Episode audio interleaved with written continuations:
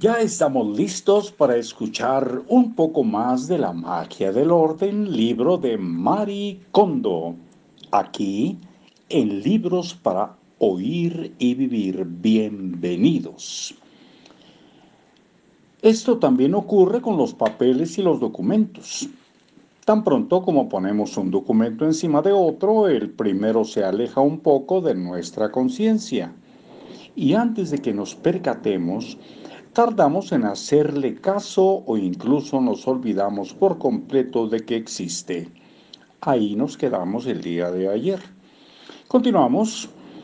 Entonces, por estas razones, te recomiendo almacenar verticalmente cualquier cosa que puedas. Prueba con las cosas que tienen que tienes en un montón e intenta guardar todo verticalmente. Con solo hacerlo serás más consciente del volumen de cosas que tienes en ese montón. El almacenamiento vertical puede usarse donde sea. Las neveras desordenadas son muy comunes, pero su contenido puede organizarse de manera rápida y sencilla si apoyamos las cosas sobre una orilla. Por ejemplo, a mí me encantan las zanahorias. Si abres mi nevera encontrarás zanahorias en los portabebidas de la puerta. Título, no necesitas artículos especiales para guardar cosas. El mundo está lleno de artículos para almacenar muy útiles. Separadores ajustables, estantes para roca, eh, para ropa que puedes eh, colgar del perchero de tu vestidor. Repisas delgadas que caben en espacios muy reducidos.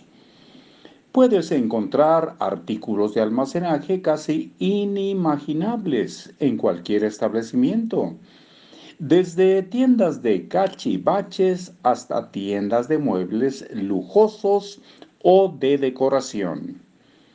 Yo también fui alguna vez fanática del almacenamiento. Así que en cierto periodo probé cada artículo de este tipo que había en el mercado, incluso los más extraños y extravagantes.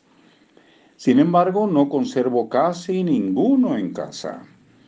Los artículos de este tipo que encontrarás en mi casa son varias cajoneras de plástico transparente para mi ropa y mis komono. Recordamos que komono significa artículos varios. Para mi ropa y mis komono. Una cajonera de cartón que uso desde secundaria y una cesta de mimbre para mis toallas. Es todo.